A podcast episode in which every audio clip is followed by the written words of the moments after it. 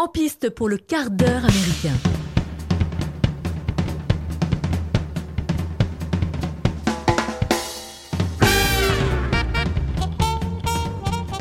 Bonjour les amis et bienvenue dans ce hors-série du quart d'heure américain consacré au film Justice League Director Scott. C'est ça? Ouais, Et dédié à- ouais, il a réussi. Bravo. ça. Bravo. Un film dédié à la fille du réalisateur, décédée en 2017. Exactement.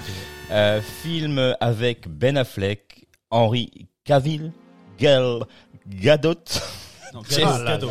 Gadot, Ils sont tous en train de mourir là. Jess Momoa, Erza Miller, Ray Fisher, Amy Adams et Jeremy Irons.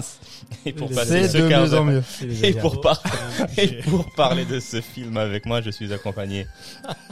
Non mais c'est vrai. Non mais si prenait un casting français, Gérard Depardieu, Jean Reno, C'est clair, des gens qu'on connaît. Voilà. Faites chier. quoi. Non les mecs ils prennent du Ezra Miller, du Gal Gadot, du Henry Cavill. Pour Mike, euh, merde.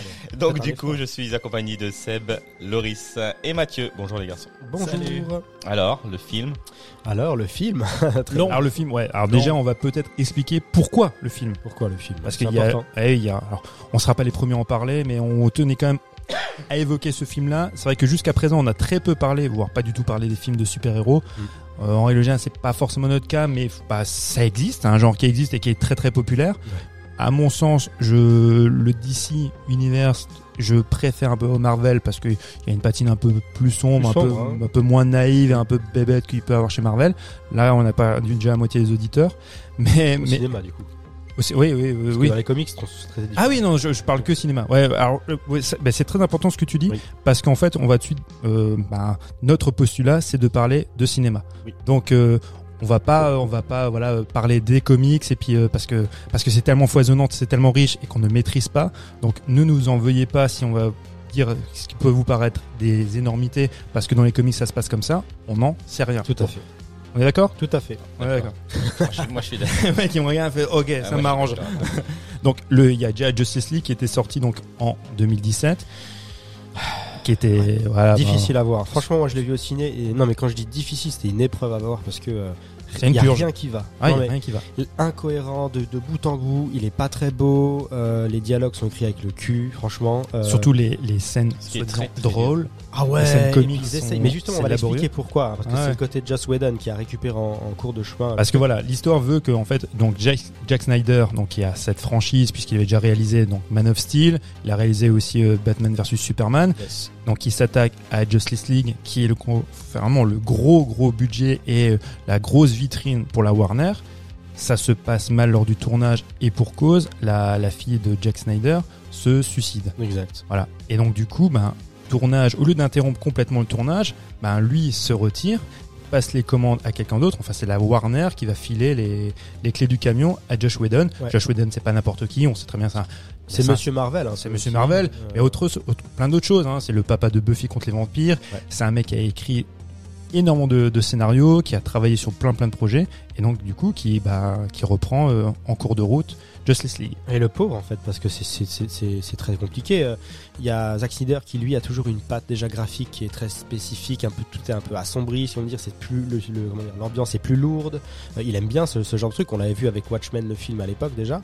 Et Joss Whedon, il est à l'opposé. C'est lui qui est, à- si vous voulez, c'est lui qui est à l'origine de toutes les blagues un petit peu euh, un petit potache, cucu drôle euh, dans les Marvel quoi. Ah, Tout ce côté un les peu, vannes de collégiens. les vannes de collégiens, c'est lui. Du coup, t'as un mec comme ça qui reprend un film plutôt à ambiance euh, lourde. Bah, du coup, il essaye d'am- d'amener sa patte. Et justement, c'est pour ça qu'on parle d'incohérence. C'est que le premier cut ne marche pas du tout, quoi. Euh, et il y a eu d'autres trucs bizarres. hein. C'est pas que sur le fond qu'il est, qu'il est, est chelou. C'est aussi sur la forme, parce qu'il y a des trucs. Typiquement, euh, il y a, bah, y a des scènes avec Henry Cavill qui donc joue Superman. Et il faut savoir qu'à l'époque, il était engagé sous contrat pour tourner Mission Impossible en même temps, quand ils ont dû faire des reshoots pour Justice League. Et en fait, il avait signé un contrat, il y avait une ligne où il devait garder sa moustache.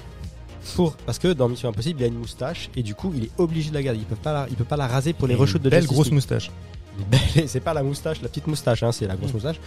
Et du coup, dans les reshoots, ils ont dû, euh, après, en post-production, enlever sa moustache en image de synthèse. Sauf que, quand vous le voyez à l'écran, C'est dégueulasse. c'est horrible. T'as vraiment l'impression d'avoir un mec qui a une, une lèvre supérieure qui est trop basse. Et quand Ah ouais. il rigole, tout est distordu. C'est ultra malaisant. Et moi, quand j'étais au ciné, je me souviens, j'étais là, mais je regardais ma, copine le truc, je disais mais qu'est-ce qu'il y a un truc bizarre, hein, non Tu remarques pas que c'est moche? Et en fait, tout le monde l'a finalement remarqué. et C'est devenu un gros mème, quoi. Et c'est un peu emblématique et c'est comment dire à l'image de tout le film. C'est loupé. À Il cause faut- de trucs comme ça. faut juste rappeler que le film coûte 300 millions de dollars. Ouais. Je parle du premier, la première mouture de Justice League, 300 millions. Ils sont pas foutus d'enlever une moustache correctement. Ouais. Non mais tu, tu vois où on en est. Mm. C'est enfin c'est hallucinant. Et et on peut pas dire que tout est parti du coup dans la poche des comédiens.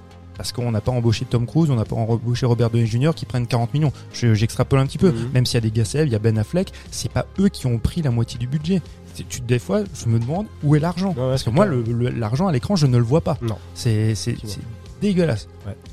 Du coup, quand ils reprennent le projet, effectivement, donc, euh, on- alors, reprennent le projet, euh, Zack Snyder reprend le projet à la demande des fans. Alors c'est les fans qui ont crié pour. euh, Il y avait ce ça. fameux hashtag, Hashtag, release, Snyder. Release the Snyderverse ou ça, ça. ou Snyder Cut, bref. Et il me semble aussi que il voulait pas faire un film, il voulait faire une mini-série. Pour re- en fait, parce que du coup maintenant lui, Zack Snyder, Zack Snyder revient et lui il veut, il a bien vu donc le cut de la Warner, c'est qui est catastrophique. Et lui il dit bon bah j'avais quand même une vision à la base et j'aimerais donner euh, ma vision au cinéma quoi. Voilà. Du coup il part sur à la base un plan de mini-série. euh, Découpé coup, en quatre découpé épisodes. en quatre épisodes d'une heure chacun. Au final, pour des raisons un peu légales et juridiques, euh, ça se passe pas comme il veut et il est obligé de tout compiler pour faire Les 4 heures. un film de 4 heures. Bon, pour le coup, ce qui est assez, ça pour moi, c'était assez. À la fois, le film est relativement indigeste par plein de procédés dans le film, mais au niveau du visionnage, si on respecte la lecture en partie, ça se regarde et c'est relativement euh, correct, quoi. On est Oui, moins. c'est agréable à regarder. C'est ouais. assez agréable à regarder quoi. Et euh, bon après, je sais pas ce que vous vous en avez pensé, mais pour le coup, moi, le, le- voilà cette cut plus longue, donc déjà forcément, il a le confort d'avoir 4 heures pour raconter des choses, donc euh, voilà, c'est quand même. euh, On c'est prend le temps. On prend le temps. de développer les arcs nat- Et narratifs voilà. de personnages qui étaient complètement éludés dans la Exact. version originale. On Et, on comprend, on comprend ce qui se passe. Ouais. Voilà, on comprend les enjeux, on comprend le pourquoi du méchant, on comprend, euh, voilà, ça passe beaucoup mieux. Après, il y a encore des incohérences, notamment pour, euh, pour les vrais fans des comics qui sont euh, toujours un peu, un peu bizarres à l'écran. Euh, typiquement, il y a une scène où Wonder Woman, elle finit par tout défoncer et notamment tuer un, malf- un malfrat. Et il y a une petite fille qui assiste à la scène et à la fin elle dit ah j'aimerais beaucoup faire ce que vous faites quand je serai grand. Alors que par exemple c'est complètement incohérent avec si on veut l'univers d'ici à la base qui est quand même assez relativement bienveillant. Normalement Wonder Woman elle tue pas Oui. de gens quoi. C'est comme Batman. Batman ne tue personne. Mhm. Snyder, il a tendance des fois à déborder un peu de ce côté-là pour euh, ça passe mieux à l'écran, etc. Mais bon, voilà. Euh, mais du coup, il y a Ouais, c'est vrai que en fait, pour développer chaque arc narratif, pardon, on, un personnage a une heure en fait pour qui lui est consacré. J'exagère un petit peu, mais c'est ça, c'est le côté. un- Il y a- six parties. hein, Ouais, c'est le côté un peu série où, alors au début, effectivement, tu, tu vois Wonder Woman qui va intervenir pour euh, ar- arrêter des méchants, pour dire voilà, donc ça c'est Wonder Woman, elle a ce pouvoir-là, elle est capable de faire ça. Ok. Après, tu vas passer à Aquaman, donc à Aquaman, et là je trouve que par contre c'est l'introduction la plus intéressante pour euh, amener le personnage. Ouais. Il se retrouve, euh, Mhm. j'imagine c'est en Islande, Oui, ou- en tu vois. Ouais. Et, euh, et là où il se retrouve, que la manière dont le personnage est amené, ah, c'est un petit peu plus intéressant parce que ça sort, tu vois, du cadre habituel où on présente un, un personnage héroïque bah, qui bastonne tout, comme Mhm. avec euh, avec Wonder Woman. Bon, on- en tant que chef des mers, pour pas encore, mais il pourrait ramener un petit coffre, fouiller une petite épave pour le village pauvre et leur ramener un peu des Ah ouais. Mais il est tellement, il est dans son personnage un peu taciturne, bourru, ouais, ouais. Mais mais mais il faut tout de même qu'il qu'il soit euh, qu'il est ouais, iconisé en enlevant son t-shirt pour montrer ses Ah. beaux muscles avant de plonger dans la flotte. pec. Sacré pec. Ouais, sacré, là, car il y a du beau fait. Mais ouais, c'est toujours un petit peu ridicule. Moi, la- la- enfin, je, je vais faire un petit bond, mais la scène la plus ridicule pour introduire un personnage, à mon sens, c'est celle de Flash. Quand Flash, il va sauver sa, ce qui Ah sera sa future compagne, voiture. ouais, avec son voiture, où Avec il prend, le, il prend temps d'enlever la saucisse, la knacky ball, avant qu'elle, euh, non mais c'est d'un ridicule. Et, et en courant, il fait, il crame ses chaussures. Les autres Ouais. vêtements, bon, ça va, mais les chaussures, euh, bon, elles sont détruites. Enfin, tout est ridicule. Et là, je me disais, bon, on va nous épargner l'humour bas du front de Josh Whedon. Non, mais c'est bon, Jack Snyder en est capable aussi. Oui, mais il y en a moins quand même. C'est moins euh, parce que ça, c'est ça, c'est le personnage qui est comme ça. Alors, et je- pour le coup, bon, là, on déborde sur les comics, mais normalement, Barry Allen, il est chiant comme l'âme pluie, hein, le gars. hein. Dans les comics, ça, tu ne connaissais pas, mais c'est un personnage chiant. Et c'est un truc que le cinéma et la télé fait bien, c'est de lui donner un peu de couleur et de lui donner un côté un peu plus fun. Mais pour le coup, c'est vrai que Ouais, ça peut il- être lourd. Il était un peu pénible. Ça peut être Et il y a une scène, c'est où t'as euh, Ben Affleck et Gal Gadot qui sont tous les deux, c'est euh, dans son, je sais pas, dans sa Batcave, et puis il regarde sur un ordinateur, et elle, elle prend la souris, lui met la, la main sur Ah oui, sa ça, main. c'est la scène qui n'en finit pas. Oh non, mais pardon. Hop, je suis désolé. Oups, oups. Non, mais non, là, on est dans l'humour. C'est euh, de rom-com des années ça, c'est 90, lourd. mais nul. Tu vois, tu fais ça sur deux secondes. Allez, pourquoi pas Ou tu fais une pirouette un petit peu allez, rigolote à la rigueur, mais un peu grasse. Là, c'est non mais pardon, non mais c'est moi, non mais ça arrive, hop, c'est pas grave. ouais, ouais. Et, et genre, ça va donner, tu vois, une, une intrigue amoureuse entre les deux. Ouais, non, pas du pas, tout, ouais. c'est rien. Rien. Ça ne sert à rien. D'ailleurs, Et- bah, oui, mais Batman, déjà, il arrive à 1h55 de film. Ouais. Et En retard. En retard forcément. Son costume est ultra rigide. Il m'a un peu, euh, il m'a un peu, ça m'a un peu déplu. Il a, il a du mal à bouger quand même son, son costume. Et ce qui est assez drôle, c'est que je sais pas si vous avez remarqué, mais Ben Affleck continue de parler comme ça, alors que tout le monde sait que c'est euh, Bruce Wayne. C'est assez drôle. Du coup, c'est des petits trucs quand tu t'en quand tu t'en rends compte, ça te sort un peu du film et, euh, et voilà, c'est un peu, c'est un peu incohérent quoi. Mais mais voilà, sinon, euh, moi j'ai aussi complètement tilté sur les nombres de ralentis. Euh, Il y a littéralement 10% du film qui sont Énorme. en slow motion. Ah ouais. Bah ça c'est le c'est le tic visuel de Jack Snyder. Ah ouais, non, mais c'est épuisant. Ah ouais, mais alors pour le coup, à la différence du film précédent, moi je suis, je préfère la version de Zack Snyder parce que justement il rejoue, c'est euh, tu le vois sur l'étalonnage où il y a à nouveau une couleur, une, une patte un peu plus ben, Plus sombre, plus plus- sombre. Et, euh, et ça, ça me va parce que ah oui, on n'a pas parlé en fait du format. Donc le format est une espèce de 4 tiers et qui, qui parce qu'à la base ça devait être tourné en IMAX, mais en fait c'est une espèce de 35 mm super et, euh, et ça un rendu très profond et très joli. Ça c'est un peu déroutant sur le, au moment parce que tu dis putain ils ont renié euh, le cadre, mais en fait le, le rendu est très très beau. Mais ça n'empêche pas effectivement qu'il y a toujours ces tics visuels de ralenti qui ne servent à rien, pas. à rien du tout. Heureusement qu'ils ont pas fait Alfred en train de lire euh, ralenti quoi. Ah ouais. Oh punaise, Il ça me était fait penser loin. à une scène qui était horrible aussi avec du, soi-disant d'humour avec Alfred et le thé Ah, Jeremy Irons, Alfred, on peut Ouais, tout noter. non, Avec donc- Wonder Woman. avec Wonder Woman qui Ouais. prépare le thé et et puis lui qui lui donne des conseils. Donc bon, c'est censé être drôle, mais c'est gênant. Tu te dis mais non, mais arrêtez, ça Hmm. sert à rien. Ça, sert à rien. Ça n'apporte rien au personnage. Ça se voulait un peu humour anglais, mais c'est complètement passé à Ah, côté, c'est quoi. complètement raté. C'est complètement raté. C'est raté, ouais, effectivement. Après, euh, bon, euh, je veux dire, il a le mérite de, de faire un cut qui est quand même, comme je disais, cohérent. Et puis quand on a vu justement la version, la Warner Cut, donc la version de base, Que je n'ai pas vu. il a enlevé tout un tas de- d'apparitions. Par exemple, Superman, le personnage, il Mhm. l'a très bien, euh, comment dire, euh, réécrit et retranscrit dans sa version. Il a enlevé plein de choses qu'il dit complètement débiles. Euh, même son, son aspect, il, il- il revêt le, le- le costume noir qui, est, qui fait référence à d'anciens épisodes. Donc voilà, il raccroche les wagons comme il peut et il réécrit ça bien. Et, euh, et franchement, moi, en le regardant comme ça, je me suis, je me suis, je me suis pas ennuyé en fait, et ça m'a pas énervé plus que ça. Là où l'autre film avait vraiment euh, complètement, voilà, Bah, alors, pas possible quoi. à, à l'aune du film précédent, effectivement, tu dis ouais, le film est bien. Le film est en plus, il est divertissement, il est cool. Si tu le prends comme une entité à part, c'est quand même un peu poussif. Moi, il y a alors, on a beaucoup parlé en fait, bon pas nous, mais on va en parler de l'arc narratif qui a été développé autour du personnage de comment il s'appelle de Cyborg. Oui. c'est ça, dis une bêtise? Oui, c'est ça, Cyborg, Cyborg. Donc qui était complètement inexistant dans euh, l'épisode initial, et là qui est beaucoup plus développé. C'est un personnage qui pourrait être intéressant, mais la manière dont c'est amené, il y a rien de subtil. Donc qu'est-ce qui lui arrive? Il fait du football. euh, papa va pas voir son match. Donc le gamin, il est triste, il va rentrer avec euh, maman en voiture, il y a un accident de voiture, maman meurt, lui se retrouve dans, voilà, dans une situation euh, d'handicap euh, terrifiante. Mais tout ça, c'est pas subtil, ça a été vu mille fois. Moi, ça me dérange pas hein, qu'on fasse le, le- qu'on reproduise à chaque fois la- les mêmes histoires. Mais si on, si on le fait, on le fait avec une patte un peu originale, tu vois. Mais là, non. C'est vrai que c'est. Donc ça, c'est censé jouer sur le traumatisme, tu vois, du, du jeune homme. Sauf que ça ne marche pas. Alors, Mm. je suis convaincu qu'on me dit, oui, mais dans le comic, c'est comme ci, comme ça. Non, mais j'entends bien. Dans le film, à mon sens, ça ne fonctionne pas. Il y a un autre élément qui est assez rigolo de nouveau, c'est que comme dans, euh, je viens de réveiller Mike, Ouais. comme dans Man of Steel, il y a à nouveau un papa qui se qui se sacrifie pour rien. Oui, c'est vrai. Ouais, ouais. Donc on se souvient, on Bon, se souvient de Kevin. Costner Ouais. qui dit non, ne viens pas me sauver. Si tu viens me sauver, c'est que les gens vont, vont se rendre compte de, mes- de tes super pouvoirs et tu ne seras plus anonyme. Donc je me sacrifie. Alors que Superman, à la vitesse à laquelle il va, et on le voit encore plus dans cet épisode-là, il va aussi vite que Flash, il aurait sauvé. Bref. Dans, là, on a le, le sacrifice du papa de Cyborg. Mais, pas- mais pourquoi il fait ça? Tout ça pour, Non, mais- Retrace- pour pouvoir tracer pour la pouvoir boîte- tracer la boîte. Et il avait le temps d'envoyer le truc et de sortir de la pièce.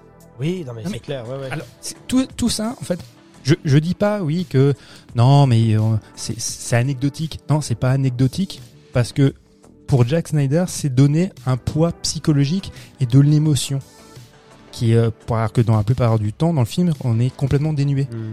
Et moi, ça m'apporte aucune Et émotion. vous l'avez vu en une fois? Non, et on, est- on aime le cinéma, mais pas comme ça. Non, non, comme je J'ai disais. vu en deux fois, moi.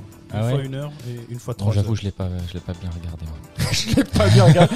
Pour ne pas, euh, c'est un euphémisme pour pas dire qu'il a pas regardé du tout. Alors, moi je me suis. J'avais pas moi, j'ai- 4 heures et j'étais fatigué. Moi j'ai joué le jeu et j'ai essayé justement de. Il, il suggérait de faire ça en partie parce que le film est littéralement découpé en parties. hein. C'est-à-dire qu'à chaque, il y a écrit part 1 avec Ah oui, le titre d'accord, de la partie. C'est chapitré quoi. hein.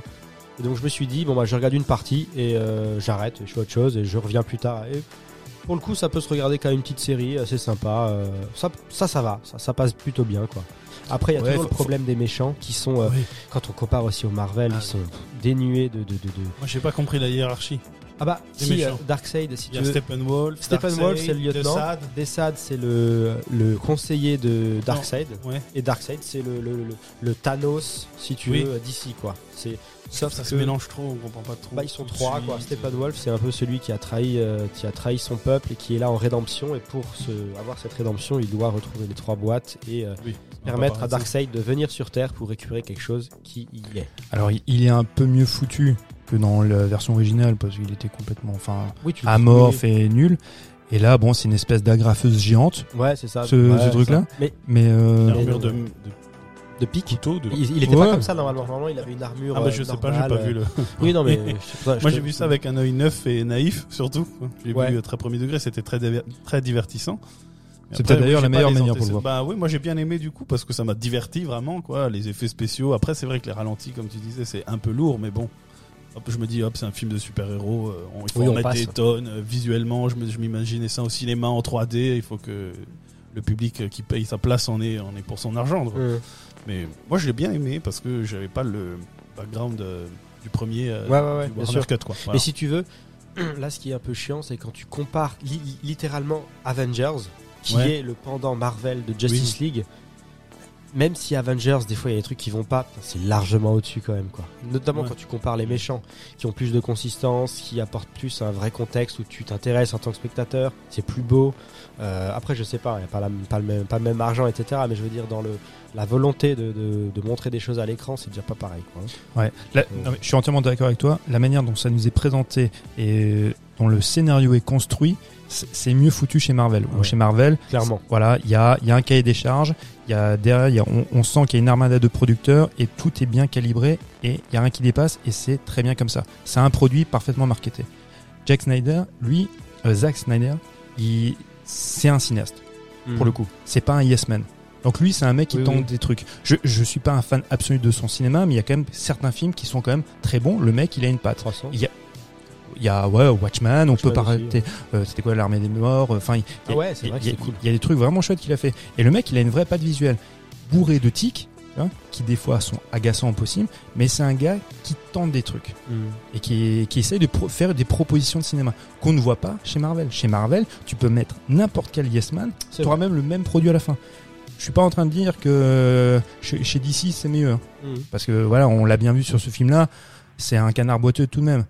Mais je compare, par exemple, à- avec Man of Steel, même si je n'aime pas la fin, qui pour moi, voilà, visuellement c'est tellement dur à voir parce que ça va dans tous les sens, l'œil n'arrive pas à suivre. Mais euh, les trois les trois quarts du, du film, bah, je- putain, je trouve que c'est quand même plus rigoureux, c'est plus créatif que n'importe quelle euh, proposition faite par Marvel. Mhm. Ouais, ça se tient, ouais. Très bien.